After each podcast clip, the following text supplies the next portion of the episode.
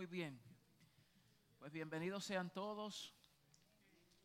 Eh, le damos gracias al Señor, ¿verdad? Porque nos concede estos tiempos para seguir aprendiendo de, de su palabra, de estos principios poderosos.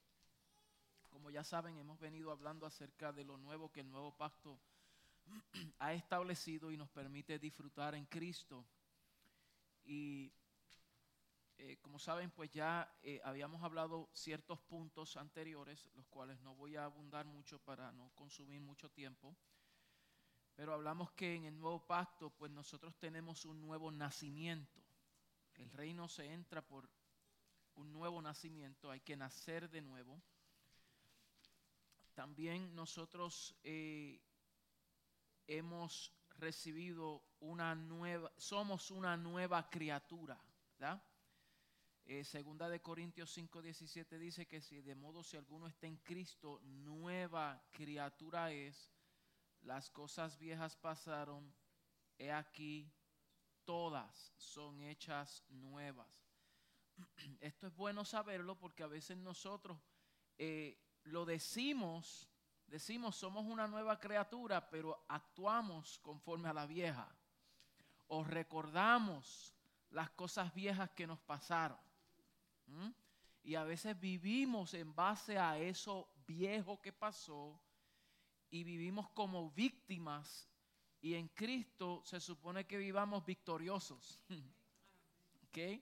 So, todas esas cosas viejas pasaron y todas, por eso no dice algunas o las que nos conviene, dice que todas son hechas nuevas. También tenemos una nueva naturaleza. Eh, segunda de Pedro 1.4 dice que eh, el Señor, ¿verdad? Por medio de esas preciosas y grandísimas promesas, nos dio acceso a ser participantes de su naturaleza divina. So, nosotros en Cristo participamos, y esa palabra participar significa que hay una asociación, nosotros disfrutamos de la naturaleza del Padre. No quiere decir que somos dioses, sino que participamos de la naturaleza del Padre, es muy diferente.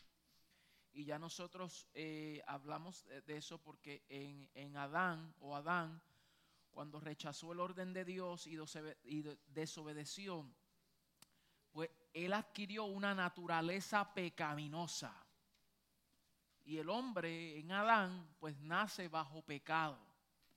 Pero en Cristo Él nos abre un nuevo camino y, nos, y por causa de que Él obedeció, pues Él nos hace participantes de su obediencia y participantes de su naturaleza. Esto obviamente es para los que están en Cristo y entienden esta realidad de vida. Eh, luego hablamos que, y aquí fue donde nosotros nos quedamos, ¿verdad? En el punto número 4, que en Cristo nosotros obtenemos una nueva mente. Aquí es donde vamos a, vamos a, a desarrollar la clase de hoy. En Cristo tenemos una nueva o, o, o, disfrutamos de, su, de una nueva mente. Tenemos la mente de Cristo. Primera de Corintios 2.16, busque ahí conmigo. Primera de Corintios 2.16.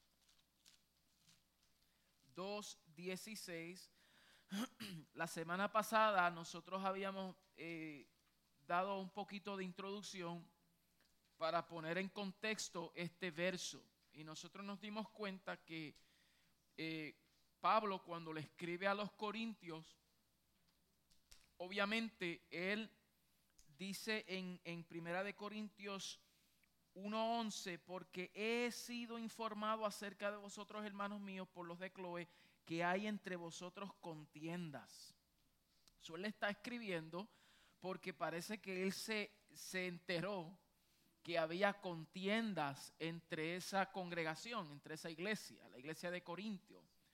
Ah, la iglesia de Corintio estaba compuesta por algunos eh, ex militantes romanos, eh, eh, conocemos que eh, eso es una ciudad de Grecia, de Acaya, en Grecia, la cual había una combinación de personas, ¿verdad? Tanto romanos como los griegos, pero en sí la ciudad era griega. Y en esta congregación, en esta iglesia, habían un montón de conflictos, problemas. Eh, y por eso Pablo, cuando escribe esta carta, les dice, yo he sido informado acerca de las divisiones que hay entre ustedes. Hay un, sinnúmero de conflictos que estaban experimentando eh, esta, esta iglesia. Y por eso en el verso 10 dice, os ruego pues hermanos, por el nombre de nuestro Señor Jesucristo, que habléis todos una misma cosa. Y que no haya entre vosotros divisiones, sino que estéis perfectamente unidos en una misma mente y en un mismo parecer. So, mire el contexto, ¿ok? Esto era lo que estaba ocurriendo, era una iglesia eh, eh, donde los dones del Espíritu fluían, pero era altamente carnal y altamente conflictiva por los conflictos que tenían, por los desacuerdos que tenían. ¿Ok? Entonces Pablo les amoneste, le dice, ustedes tienen que estar en, un mismo en una misma mente y en un mismo parecer. Elizabeth has a question. Um, did you say that the church of Corinth was organized by the military? No, no, not organized by the military. What? What? that say? it had in that community, it had mil- ex-military personnel. It wasn't organized by them. Okay. Maybe that was a translation. No, I, I just I totally missed it. So um, I have to ask, like, what's the significance of that? It's just I'm just trying to say that they, they the Church of Corinth had a diverse background of people. That's okay. what it means. All right. Yeah. Very fair. Yeah. Good question. So, la iglesia de Corinto tenía una diversidad de personas de diferentes tipos de background. Cuando dije ex militantes, porque también se mezclan personas que estuvieron eh, esclavizados, otros que eran ex militantes, habían romanos, incluyendo a los griegos. Entonces, so vemos una comunidad diversa. Eso es lo que me, refería a eso. Que puede ser que esto apunte a las razones por las cuales habían tantas divisiones. Porque habían diferentes tipos de pensamiento. Esa es mi opinión personal. ¿Verdad? Por eso Pablo le dice, ¿está Cristo dividido? No está Cristo dividido. ¿Ok? Y habían estos, eh, eh, estas desacuerdos eran porque algunos decían, nosotros somos de Apolos, otros decían, no, nosotros somos de Pablo. ¿Ve? Otros, no, nosotros somos de Cefas. Cefas era quién? Pedro. Nosotros somos del apóstol Pedro. No, nosotros somos de Apolos. No, nosotros somos de Pablo. Entonces Pablo dice, wait, wait, wait, wait, wait a minute, wait a minute. ¿Acaso está Cristo dividido? Esto no se trata de que de, que tú eres de Pablo, o tú eres de Pedro, tú eres de Cefas. ¿Por qué? Porque a lo mejor esos apóstoles fueron los que le influenciaron a ellos a venir al Señor. O sea, su palabra. Y, y si usted se da cuenta, ¿no cree que eso es lo mismo que hacemos hoy también? Cuando decimos, nosotros somos pentecostales. No, no, no, nosotros somos bautistas. No, no, no, no, nosotros somos episcopales. No, no, no, no, no, nosotros somos... Eh, eh, wait, wait, wait, wait, wait, wait. O, si no en el ámbito apostólico, no, nosotros somos de la red apostólica tal, nosotros somos del apóstol fulano de tal. Mi hermano, ¿acaso Cristo está dividido? Esa mentalidad es la que nos ha mantenido a nosotros en un infantilismo, hmm. divisiones, ¿ve? que no hemos podido crecer y no hemos podido ejercer influencia como se supone que debamos ¿Por? Porque todos teniendo el mismo Señor, la misma palabra, el mismo Espíritu Santo, pero con una mentalidad divisionalista. No, nosotros no estamos con esa gente. Y, la idea es que nosotros lleguemos a la unidad de la fe. Por eso en Efesios 4 dice que el Señor constituyó apóstoles y profetas, evangelistas, pastores y maestros con un objetivo en mente a fin de perfeccionar a los santos para la obra del ministerio hasta, hasta hasta que todos lleguemos a la unidad de la fe. Y mientras tengamos división de fe, no vamos a poder, ¿verdad? eh, expresar esto a mayor calidad y a mayor, eh, con mayor peso de gloria. So aquí estaba ocurriendo eso. Nosotros somos de Pablo, nosotros somos de Cefas. Y Pablo los corrige y le dice, eso, ¿fue crucificado Pablo por vosotros? ¿Fuiste bautizados en el nombre de Pablo? No. Entonces luego sigue hablando de la sabiduría, de la palabra, de la sabiduría, la palabra ah, de la cruz, la cual es locura para los que se pierden, pero para los que se salvan esto es poder de Dios, porque los está afirmando que es el poder de la cruz, lo que ocurrió en la cruz. Es Cristo el que fue crucificado, pero también fue resucitado por ellos, los que nos, nos ha unido a nosotros en un mismo pensar y en un mismo sentir. ¿Ok? Entonces luego habla de la sabiduría de los hombres. ¿Por qué? Porque estaba, ¿dónde, dónde está esta iglesia está localizada? En Grecia. Donde en Grecia nosotros conocemos la filosofía, la mentalidad filosófica, donde los griegos eran muy sabios y muy inteligentes. Y entonces persuadían a la gente con su sabiduría humana. Y Pablo luego en, en, el capítulo 2 dice así, hermanos, que cuando yo fui a vosotros para anunciar el testimonio de Dios, no fui con excelencia de palabras o de sabiduría pues me propuse no saber entre vosotros cosa alguna, sino a Jesucristo y a este crucificado. Y estuve entre vosotros con debilidad y con mucho temor y temblor, y ni mi palabra ni mi predicación fue con palabras persuasivas de humana sabiduría. Mira, está hablando de la sabiduría humana. Y eso lo vamos a explicar un poquito ya mismo. Y dice, eh, sino con demostración del Espíritu y de poder. O sea, él dice, yo no vine a vosotros con palabras suaves, palabras dulces, palabras eh, sofisticadas, para persuadirles a usted, ¿verdad? Y fundamentarlos en una sabiduría de hombre sino que yo vine con demostración de poder del Espíritu. ¿Mm? Y dice, para que vuestra fe no esté fundada en la sabiduría de los hombres, sino en el poder de Dios. Ahora, dice el verso 6, sin embargo, hablamos sabiduría entre los que alcanzan, han alcanzado madurez y sabiduría no de este siglo Ojo con esto, ¿ok?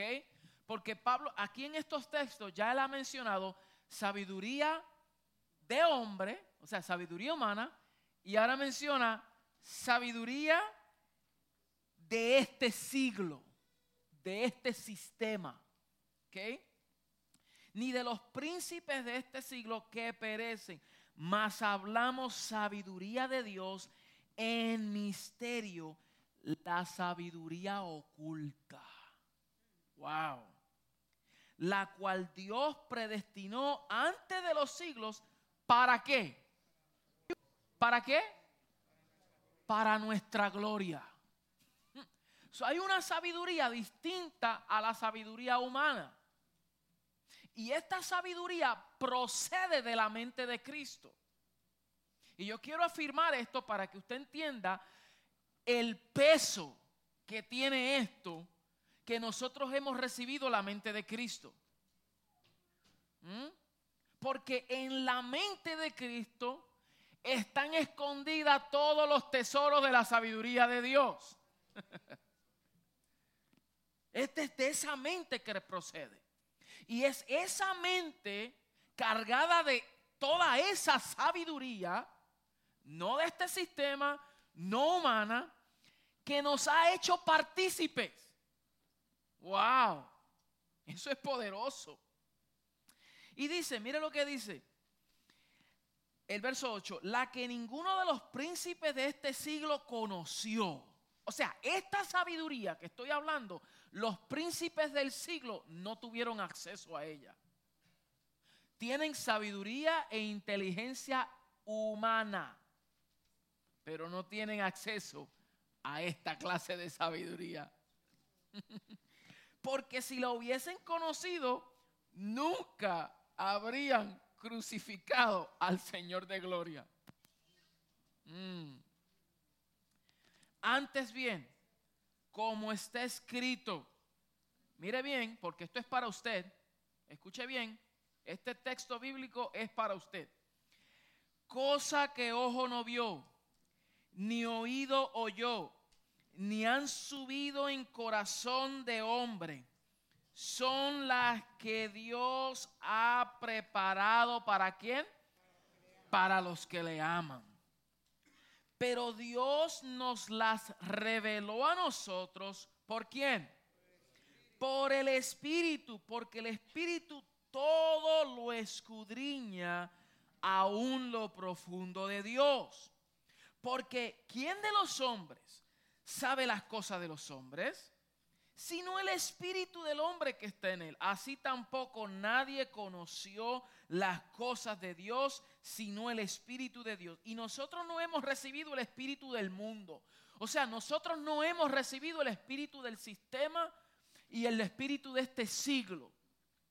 Nosotros no podemos, si nosotros no hemos recibido de ese espíritu, entonces no debemos de operar desde ese modo.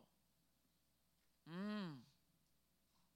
Porque no ese es el espíritu del sistema que hemos recibido. Por eso yo cuestiono cuando hay personas llamados a ser cristianos y para hacer negocios tienen que apelar a los principios del mundo.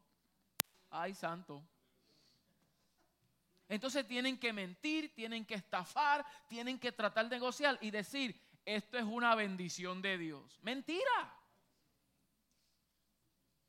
A mí me cuesta creer esto, que hay personas llamarse cristianas y entonces tienen que mentir para alcanzar una bendición y después le llama bendición de Dios. No nos podemos engañar a nosotros mismos. O sea, peor cuando venimos y queremos imitar al mundo, imitarlo, copiar su diseño y después tratarlo de que encaje en el reino.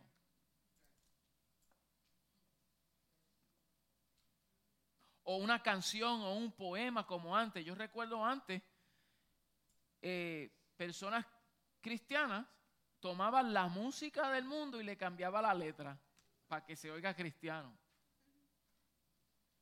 Y yo digo, como si el Espíritu no fuera creativo y no nos pueda dar una palabra del Espíritu, una música del Espíritu. Yo creo que para este tiempo el Espíritu está haciendo eso. Hoy en día la música, la adoración, las letras, si usted se da cuenta del contenido, es una letra del cielo. O sea, es una letra, una palabra vivencial. Por eso es que nosotros somos bien selectivos en las canciones que cantamos. Quiero que sepa eso. En esta casa a veces hay personas, ya no, no ocurre esto, pero en un tiempo, ¿por qué no se canta esto? Es que esto me gusta, porque es que aquí cuidamos lo que cantamos.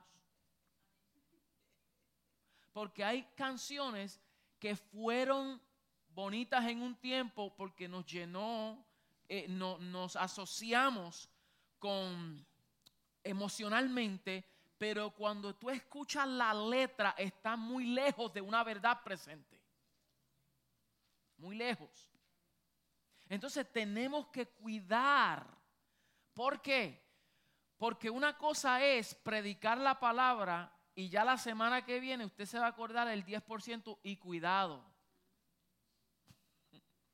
Pero lo que usted está cantando, eso es todos los días la misma canción, con la misma letra.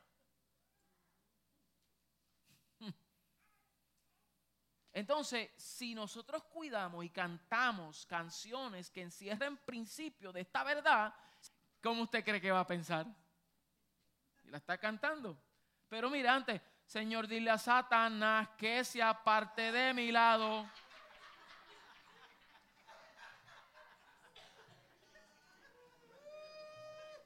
Dile a Satanás que y Satanás y Satanás y Satanás y diablo para afuera y diablo me está. Entonces era una mentalidad siempre de víctima de que el diablo me está atacando, el diablo me está, tengo una prueba, se me perdió la cartera, eso fue el diablo que me la tiró. No, fue tu negligencia. ¿Ah? ¿Viste? O si no, eh, eh, en base a historias. Moisés le echó leña al fuego y leña al fuego y leña al fuego y leña al fuego y leña al fuego y leña y leña y leña y leña hasta que la gente se encendiera. Y era una hora dándole leña y la gente, vamos a correr, quemarnos aquí para que se acabe esto ya. O sea, no quiero, no quiero irme como que estoy burlándome. No, no quiero, no quiero, porque a veces tenemos que cuidar esto. Yo soy el primero. Yo soy el primero. No, no, quisiera, no quisiéramos, ¿verdad?, que siempre estemos eh, como tirando a esas cosas porque nosotros salimos de ahí. Salimos de ahí. Esa no es la idea y esa no es nuestra intención y Dios nos libre, ¿verdad? Yo creo que debemos de cuidar nuestro corazón. La idea no es esa. La idea es que nosotros entendamos que aunque esas cosas funcionaron para un tiempo, pero tiene que haber un crecimiento entonces, cuando cantamos con entendimiento y sabiduría, porque lo que cantamos procede de la mente de Cristo. Aleluya. Cantamos con inteligencia, declarando una verdad eterna. Mm, aleluya. Entonces dice, nosotros no hemos recibido el Espíritu del mundo, sino el Espíritu que proviene de Dios para que sepamos lo que Dios nos ha que subraye eso, subraye eso. Mire, el verso 12 y el, el verso 12, el verso 12 subraya el verso 12. Dice, no hemos recibido el Espíritu del mundo, sino el Espíritu que proviene de Dios, para que sepamos lo que Dios nos ha concedido. Mire la tarea del Espíritu. El Espíritu se nos impartió para conocer lo que ya se nos ha impartido. A veces nosotros hacemos mayor énfasis en lo que nos falta.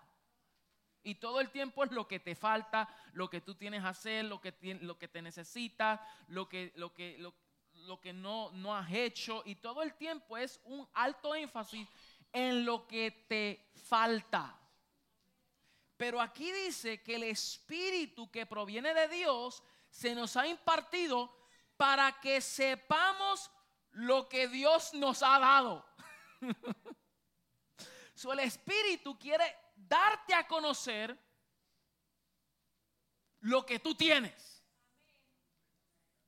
Porque cuando tú desarrollas lo que se te impartió. Oh, aleluya. Tú no puedes ser engañado. No puedes ser engañado porque conoces lo que tienes. Y si tú conoces la autoridad que tienes, no puede venir diablo ni demonio que trate contigo porque tú sabes la autoridad que tú tienes. Si tienes el nombre, tú conoces el poder del nombre. Si conoces tu identidad, tú dices, no me puedes engañar, yo no voy a perecer, yo no soy víctima del problema ni del sistema, porque yo soy lo que soy mediante Cristo. Y por eso al conocer esto puedes decir, ya no vivo yo. O sea que cuando venga cualquier cosa a tu vida, dice, ya no vivo yo. yo no sé, yo, yo creo que vamos a predicar esta noche. yo creo, que, yo creo que vamos a predicar esta noche. Olvídate de, vamos a predicar. Pero, pero mire esto, mi hermano, es que esto lo hablamos por pasión, ¿ok? So, no confundamos una cosa de la otra. Es la pasión de querer conocer. Por eso el Señor dijo, mi pueblo perece. ¿Por falta de qué? De sentimiento. ¿Ah? de oración, de búsqueda. Él dijo, de conocer. Es más, voy a decir esto y no me malinterprete. si fuésemos a, a categorizar dos cosas, la oración y el conocimiento de la palabra revelada, ¿cuál viene primero? El conocimiento. ¿Estoy diciendo que la oración es secundario? Para nada. Para nada. La oración es sumamente importante, la cual la vivimos y la practicamos todos los días. Pero mire bien, si no se tiene conocimiento de la palabra, se va a orar religiosamente como los fariseos que oraban. Ellos no cesaban de orar, pero oraban conforme a sus tradiciones. Y el celo que tenía estaba desconectado del propósito de Dios porque estaba más aferrado a una tradición, aunque oraban. Pero cuando yo conozco una verdad eterna, una verdad presente en Cristo y, el, y, y- y procedo de la mente del Padre, entonces voy a orar con entendimiento. Y como oramos con entendimiento, somos más efectivos. Porque ahora no oramos con una mente de un necesitado, sino con una mente de un bendecido. Aleluya. Aleluya. ¿Ve? No con una mente de una víctima y con una lista al Señor, sino desde la posición donde hemos sido puestos. Entonces, no mendigamos, ordenamos. Mm. Declaramos lo que escrito. Mire, Jesús nos enseñó esto cuando fue al, al desierto, llevado por el Espíritu. Jesús estaba en el desierto y fue llevado por el Espíritu. A veces nosotros nos quejamos cuando estamos pasando por temporadas desérticas. y fue el Espíritu quien llevó a Jesús al desierto. ¿Ok? Y mientras estaba ahí, ¿con qué venció la tentación? Con la palabra. Escrito está. Entonces el diablo venía con el escrito está. Pero si nosotros no conocemos el escrito está. Ajá. Si no conocemos el escrito está. Y por eso es el alto énfasis de enseñar la palabra. La palabra. Cuando predicamos, no nos predicamos a nosotros mismos. Mi hermano, mire, yo creo en el poder del testimonio. Gloria a Dios. Yo creo eso. Pero si nuestros mensajes solamente se basa en el testimonio personal, mantenemos a la gente infantil. Porque a lo mejor mi experiencia es mi experiencia. Y eso puede funcionar hasta cierto momento en su vida, pero no siempre. Porque mi experiencia va a ser personal. Entonces, si yo le predico solamente en base a mi testimonio, lo que Dios hizo conmigo, cómo Dios me habló a mí, lo que Dios ha hecho, y todo el tiempo es apuntando a cómo Dios obró conmigo, el día que usted vea y diga, es que yo no puedo ser como el pastor, se frustra. Porque nunca se ve. Pero si la edificación es por la palabra escrita, aleluya, dando a conocer estas verdades eternas, aunque tu experiencia sea diferente a la mía, pero es el mismo espíritu edificando a los santos. Entonces es la palabra. Perdone que me tome tiempo ahí. I'm sorry. So, luego dice el 14, el hombre natural no percibe las cosas que son del Espíritu de Dios. ¿Por qué el hombre natural? Porque el hombre natural opera desde una mente natural.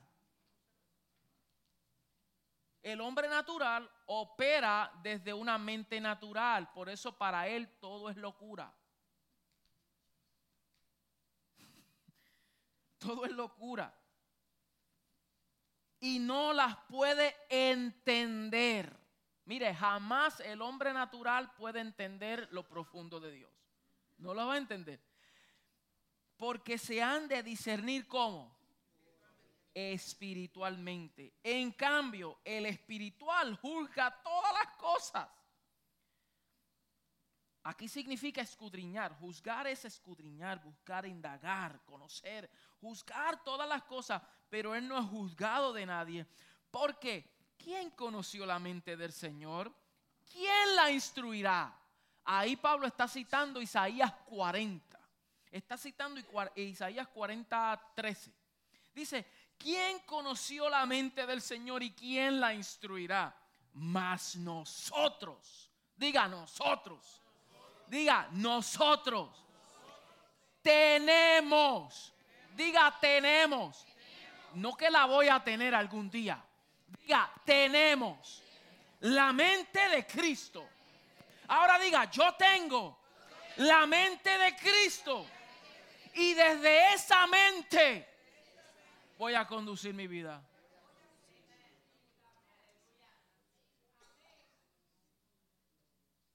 ¿Es de tu mente o desde la mente de Cristo? Porque si es desde tu mente, vas a tratar de calcular, ¿verdad? Y hacer números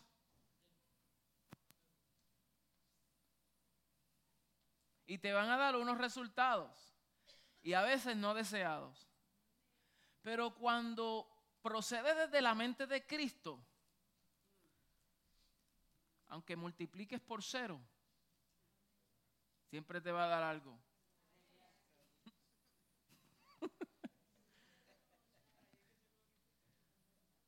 Él multiplica la fuerza que no tiene ninguna.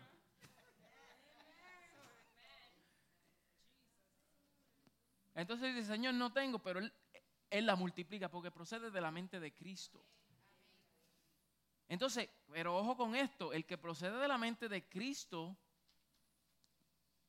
entonces tiene que, tiene que entender cómo Él se mueve, porque eh, eh, la razón por la cual nosotros nos metemos en tantos problemas relacionales, relacionales con la gente, es porque procedemos y manejamos los asuntos desde nuestra mente carnal. Y por eso cuando alguien nos maltrata, con la mente natural quiero resolver esto. Y como la mente natural dice, mm, cuidado, mm, mira por aquí, por acá, tenemos conflictos. Pero cuando tú procedes de la mente de Cristo, tú vives en paz. Tienes paz. Tú buscas la paz con los demás. Tú descansas de noche, tú duermes en paz. En paz me acostaré y así mismo dormiré. Tú estás procediendo desde la mente de Cristo. Si piensas en tu mente natural, te vas a agobiar los problemas, la necesidad. Pero si piensas desde la mente de Cristo, dice, esto está resuelto, yo vivo en paz, yo estoy muerto, estoy crucificado juntamente con Él. Y esta vida, esto es un asunto del Hijo. Esto es un asunto del Hijo. Yo estoy escondido en el Hijo. Y Él es el que está viviendo la vida.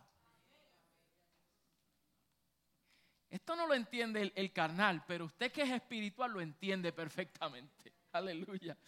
el ser, al ser nuevas criaturas en Cristo, recibimos su mente, que es la que entiende. Escriba ahí, entiende y conoce. Entiende y conoce todas las cosas que pertenecen a la vida de Dios por medio de la cual se nos revela las intenciones, los planes, el propósito divino para que nosotros lleguemos a ser participantes efectivos. ¿Ok? esta mente es la que entiende todas las cosas que pertenecen a Dios. Usted a lo mejor en su mente natural le cuesta, pero la mente de Cristo lo entiende y lo conoce. Entonces, el Espíritu Santo es quien conoce lo, y escudriña lo profundo de Dios y, nos los hace, y nos los hace conocer a nosotros. Es el Espíritu, por eso Jesús dijo, Él tomará de lo mío y los hará saber. Se los dará saber. El Espíritu de verdad, quien yo he enviado para que esté con vosotros y en vosotros, Él va a tomar de lo mío. Va a tomar toda de mi sustancia y se los va a hacer conocer. Entonces, si nosotros creemos a esa palabra de gracia, esa palabra de fe que procede de nuestro Señor, y creemos a lo que Él dice, debemos de vivir confiado y decir, Espíritu Santo, tú eres el que toma de lo, de lo del Hijo y me lo hace saber a mí. Tú eres el que escudriña lo profundo de Dios y tú me lo das a mí a conocer. Así que si usted está eh, luchando con entender estos principios que a veces son difíciles de comprender, tranquilo, el Espíritu Santo se lo hará saber. Pasa es que a veces es un poquito que cuesta, ¿por qué? Porque para aprender primero hay que desaprender. Y es en el desaprender que duele. Las cosas duelen. Pero cuando tú reaprendes algo nuevo, uy, ay, ay, ay, ay. Mire, es como esta computadora. Varias veces, varias veces. Yo he querido instalar programas nuevos y me sale una pantalla, ¡pup! No puede. Y yo, ¿cómo que no puede? Tiene la memoria llena.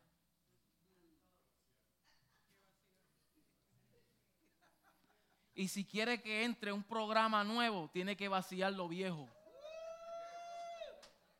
tiene que darle acceso. ¿Ah?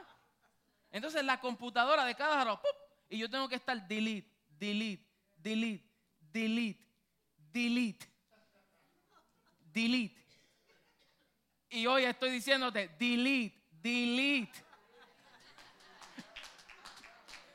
Hay cosas que tú tienes que delete. Hay cosas que tienes que votar. Mira, la basura, esto lo aprendí del apóstol Juan Balistredi. ¿Sabe que ese, ese viejito le vuela los sesos a uno? Él está diciendo que no todo lo que es basura significa que sea malo. wow, esto está poderoso. Él está diciendo, cuando uno bota basura en la casa, eso te está indicando que hubieron cosas nuevas que entraron. ¿Mm? Y está diciendo en la comida, los alimentos, uno se come la sustancia, pero desecha el paquete. Tú no te comes el paquete con todo. Tú te comiste el alimento y desechaste el cartoncito donde vino. Entonces la basura esa te está indicando que tú estás comiendo algo. Y por eso tienes que desecharlo. ¿Mm? O el cuerpo humano cuando tiene que desperdiciar.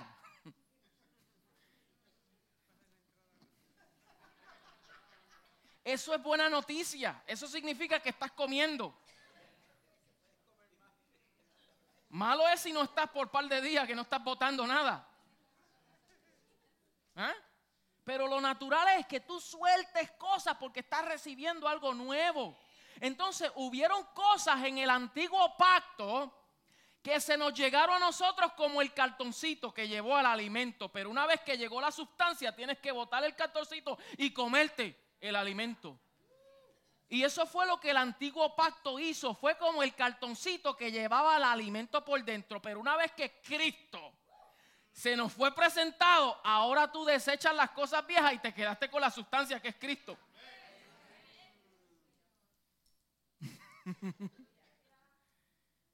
Eso está poderoso, eso me voló los sesos a mí hace tiempo. Entonces, es que a nosotros nos cuesta botar las cosas viejas de esta mente, nos cuesta a nosotros. Pero una vez que llega la revelación de Cristo, wow, y eso lo podemos ver más adelante en Hebreo. Hebreo nos rompe a nosotros, ¿ok? Rompe nuestras tradiciones y nuestra forma de pensar, nos rompe, pero ya presente Cristo, ya estas cosas son innecesarias.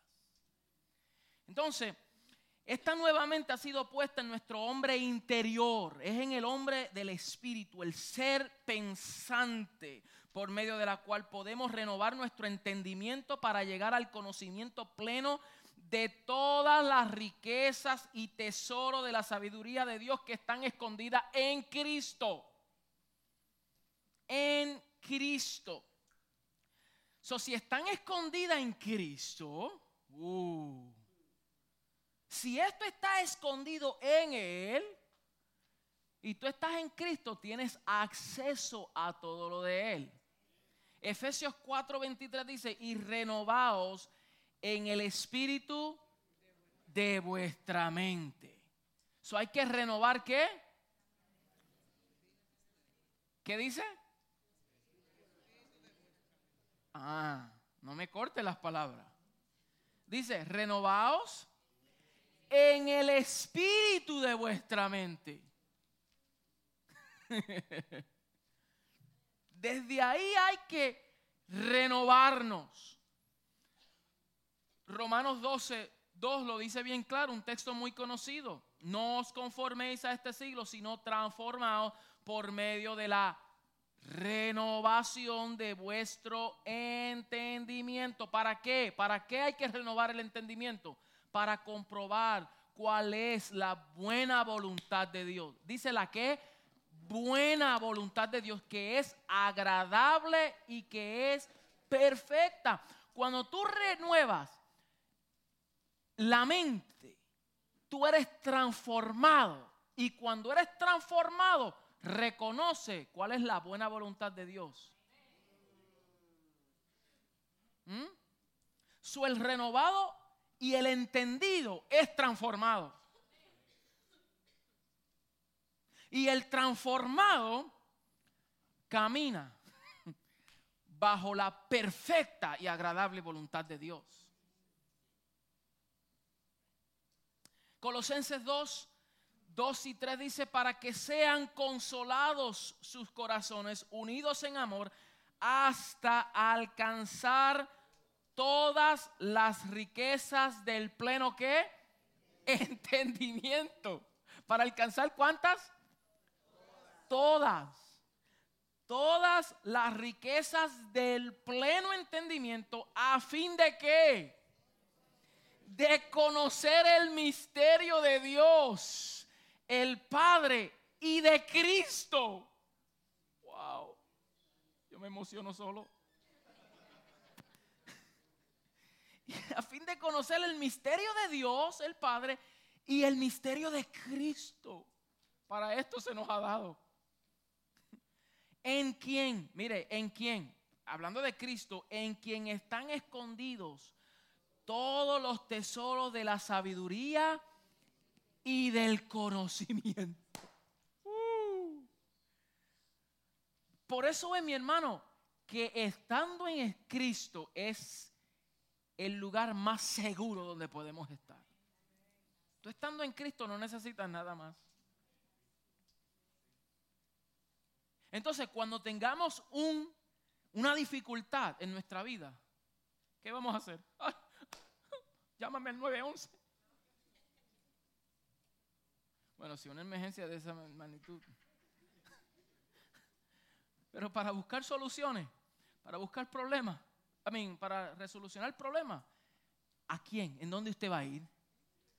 A la mente de Cristo, donde están escondidas todos los tesoros y sabiduría de Dios. Ahí Él mismo va a decir, aquí tiene. Aquí toma, toma, bebe. Se derrama la sabiduría. Ay, ay, ay poderoso. Colosenses 3:10, y revestidos del nuevo, hablando del viejo y nuevo hombre, ¿verdad? Hay que despojarnos del viejo hombre y hay que revestirnos del nuevo, el cual conforme a la imagen del que lo creó, se va renovando hasta el conocimiento pleno el nuevo hombre se va renovando hasta el conocimiento pleno. ¿Qué significa pleno? Plenitud. Plenitud. Viene de pleros, pleroma. ¿Se acuerda una vez que le di una explicación que aprendimos aquí? Lo que es el, el, el pleroma. ¿No conocen? Eh, para hacerlo muy breve, si yo tuviera aquí un, un balde, ¿cómo le dicen algunos? Un cubo, un cubo, y lo lleno de pintura verde, y está lleno hasta el tope. Este balde contiene una sustancia, pintura verde. Y si yo tomo otro balde de agua, otro cubo de agua, y lo voy llenando, le voy introduciendo agua limpia al balde lleno de pintura verde. Esa reacción se llama pleroma. Porque mientras yo siga llenándolo, la nueva sustancia va a expulsar la que está dentro. Y eso continúa hasta que cuando termine el proceso, lo que va a quedar adentro es que agua limpia. Eso es un flush. Eso usted lo hace cuando está fregando los trastes o no. A veces le pone ahí, deja que el agua entre y eso es un pleró, un pleroma. Eso es plenitud. O sea que cuando llegamos al pleno conocimiento es que el Espíritu Santo se va introduciendo en nosotros y va expulsando lo viejo hasta que cuando termine la obra quedó solamente lo de Dios. Poderoso. Entonces, eso se llama transformación.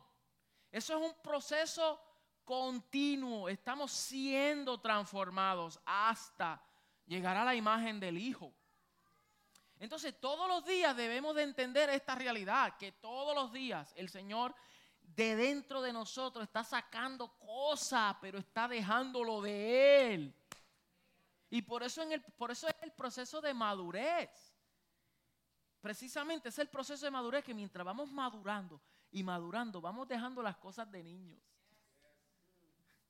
Y vamos, se van quedando las cosas de hombre. Cuando hablo hombre no hablo de, de, sexo. Pablo dijo, cuando era como niño, cuando era niño hablaba como niño. Mas cuando fui hombre dejé las cosas de eran de niño. so, cuando desarrollamos, y ya vamos rápido ahora. Cuando, cuando desarrollamos la inteligencia y sabiduría espiritual mediante la mente de Cristo, podemos renovar nuestro entendimiento para comprobar Ahí, la próxima, comprobar, experimentar y disfrutar todo lo bueno, agradable y perfecto que encierra la voluntad de Dios, tal como Pablo lo declara en Romanos 12, que eso ya lo leímos. la mente se halla el intelecto, la razón, la memoria y las demás facultades que nos permiten discernir y entender para desarrollar una mentalidad que nos permite comprender y responder a las realidades de la vida.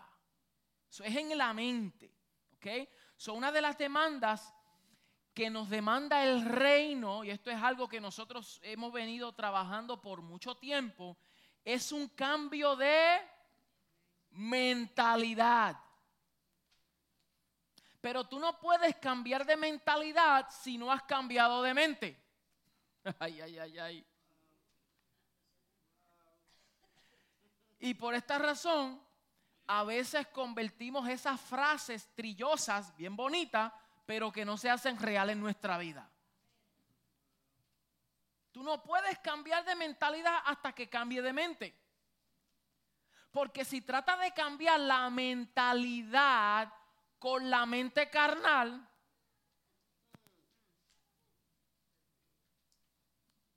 solo es cuestión de tiempo hasta que las mismas cosas vuelvan a surgir. Pero si tú entiendes y vamos, vamos a ponerlo, ilustrarlo de esta manera, que hacemos un switch de la mente natural a la mente de Cristo, que es una mente espiritual. Desde esa naturaleza, desde esa mente, es que podemos cambiar de pensamiento. Desde esa mente.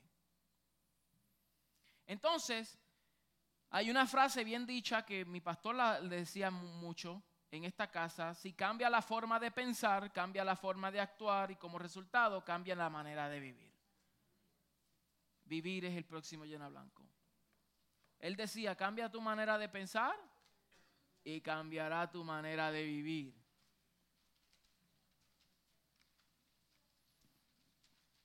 So, formas de pensar establecen formas de gobierno. Y lo que influye en el pensamiento del hombre controla sus acciones. So, el pensamiento es el centro, es el campo central. Es como decir la base militar. Aquí. ¿Ok? Son las formas de pensar establecen formas de gobierno. Por eso, mi hermano, escúcheme bien. A veces el problema de la gente en general, de una raza, no es el problema por medio de la circunstancia que están viviendo. Es por la forma de gobierno. O sea, hay personas que el problema que tienen no es el problema financiero no es un problema por falta de dinero. No es eso. No es falta de dinero. Es falta de conocer administración. Porque usted le da a un, una persona que no tiene un pensamiento claro en cuanto a administración. Tú lo has visto los deportistas. Millones de dólares de un cantazo. Y viven par de años como reyes.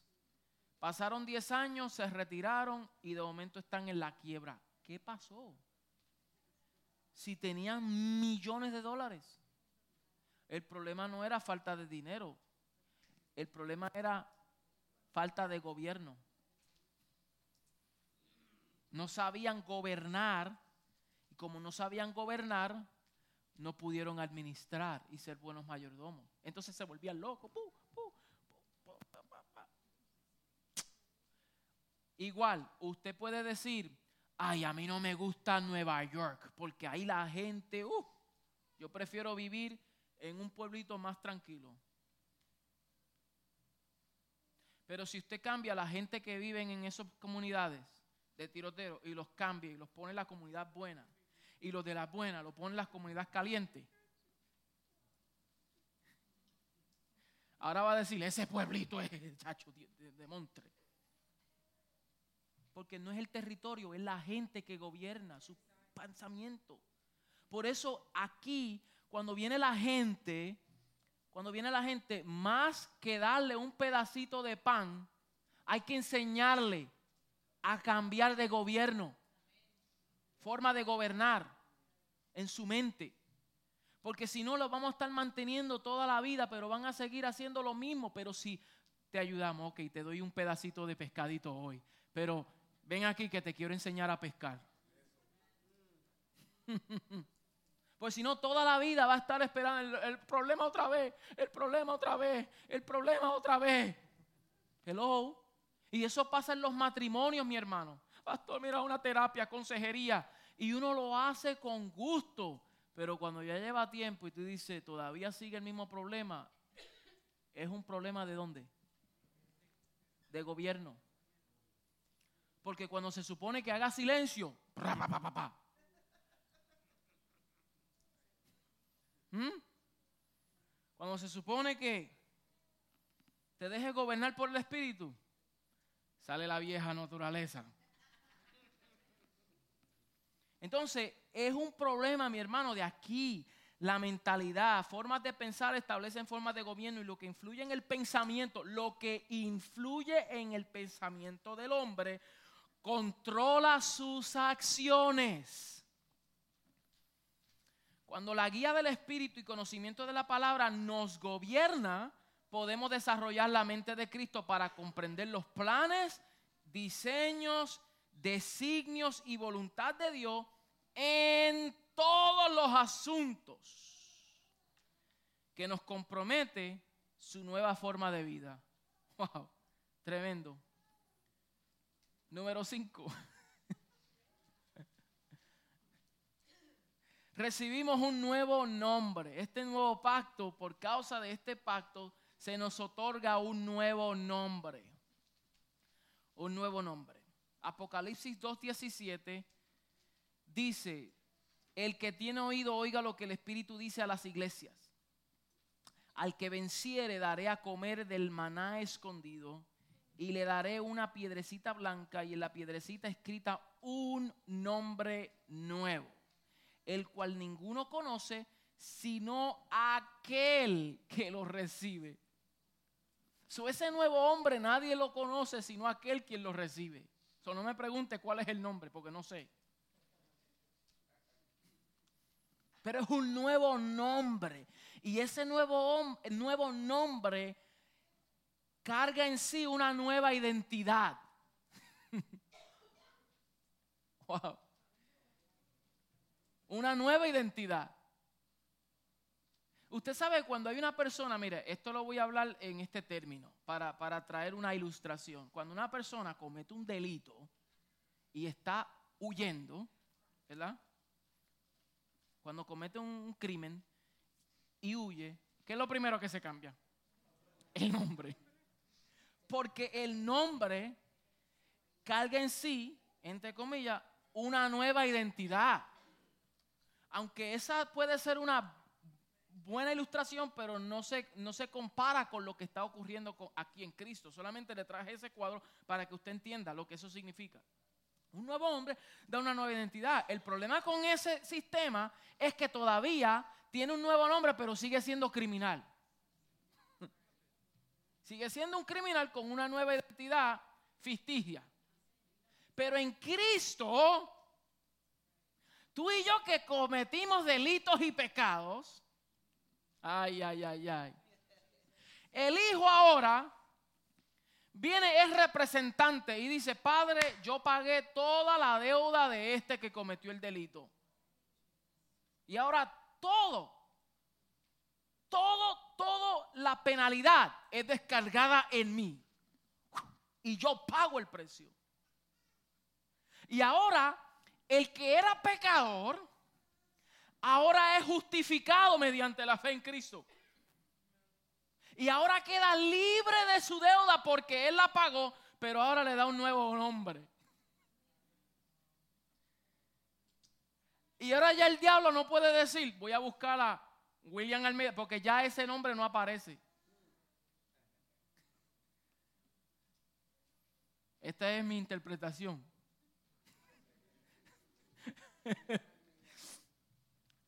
Apocalipsis 3:12. Al que venciere yo le haré columna en el templo de Dios y nunca más saldrá de allí y escribiré sobre él el nombre de mi Dios, el nombre de la ciudad de mi Dios, la nueva Jerusalén, la cual desciende del cielo de mi Dios y mi nombre nuevo. Es una clave muy importante para conocer nuestra identidad es entender y vivenciar que hemos recobrado la verdadera imagen y semejanza de Dios, definida en Cristo. Por lo tanto, mi verdadera identidad, dignidad y seguridad están en quien yo soy en Cristo. Ahí es donde se encuentra nuestra identidad, en, quien, en quienes somos en Cristo. ¿Ok?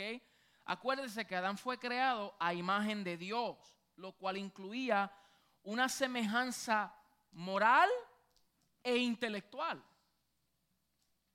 Adán tuvo que ser un ser extraordinario. Extraordinario. Cuando fue creado eso fue extraordinario.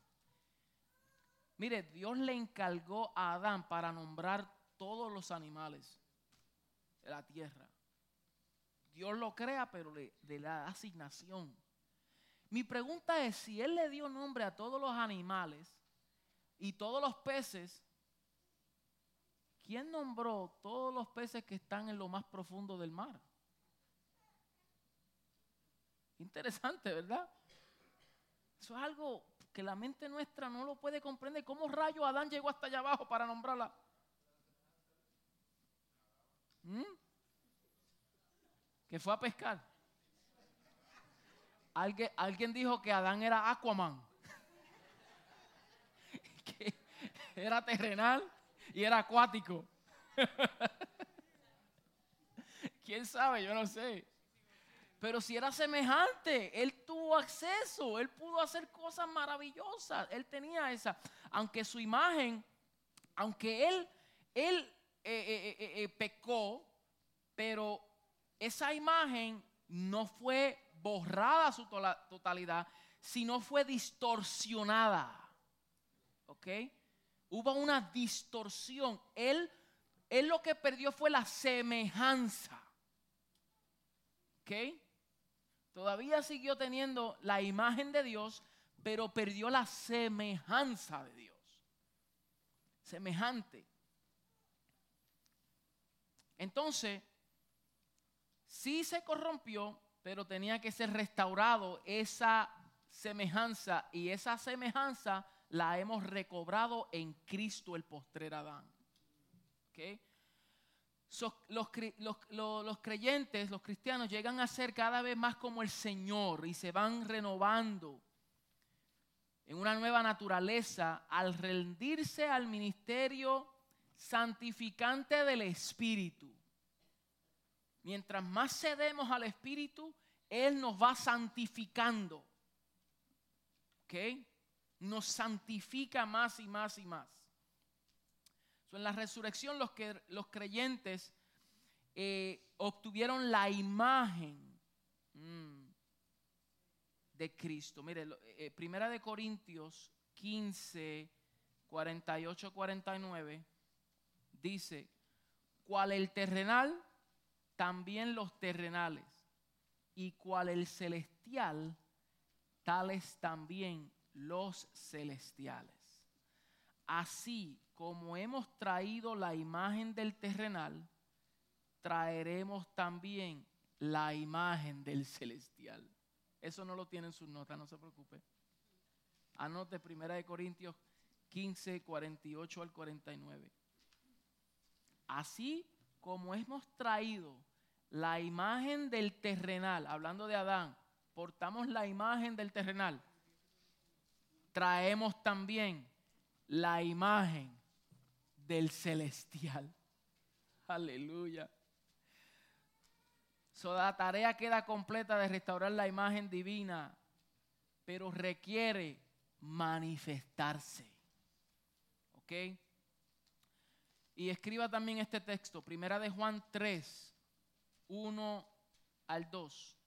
Mirad cuál amor, amor nos ha dado el Padre para que seamos llamados hijos de Dios. Por esto el mundo no nos conoce porque no le conoció a Él. Amados, ahora somos hijos de Dios y aún no se ha manifestado lo que hemos de ser, pero sabemos que cuando Él se manifieste, seremos semejantes a Él porque le veremos tal como Él es. Por medio de la obra perfecta de Cristo en su nuevo pacto, que somos un nuevo hombre con un nuevo nombre.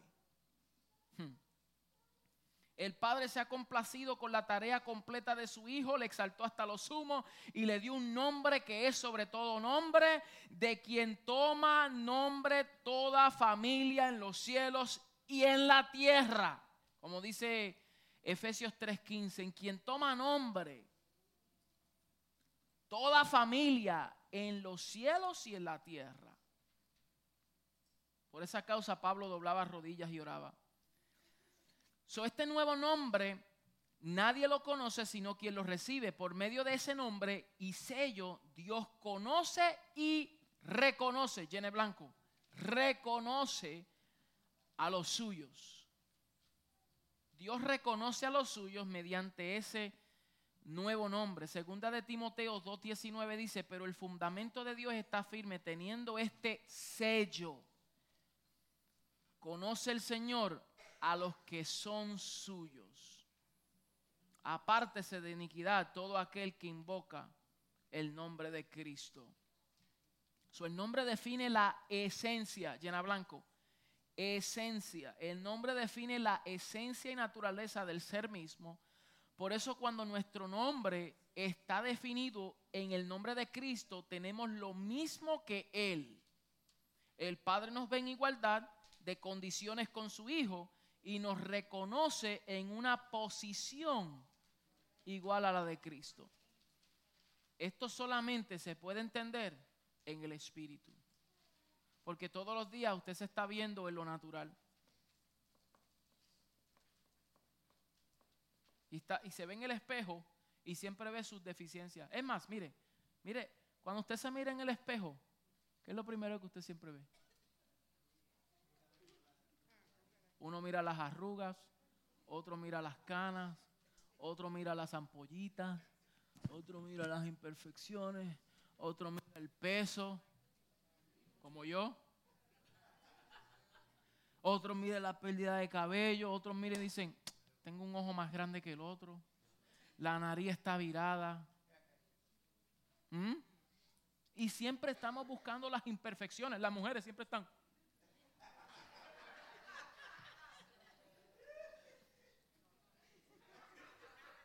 Y se ponen cositas que le ayude a verse mejor.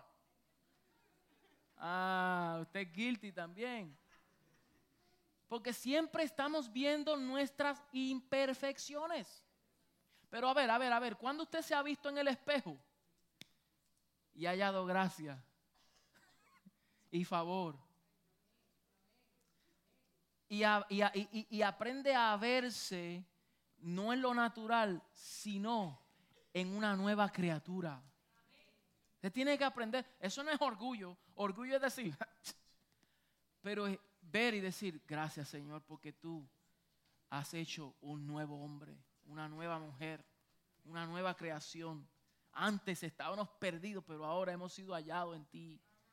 Hemos sido separados para ti. Y cuando usted empieza a caminar con esa forma de vida, de ver las cosas, usted vive feliz, mi amado. Ok, so ya el 6 lo dejamos para la semana que viene.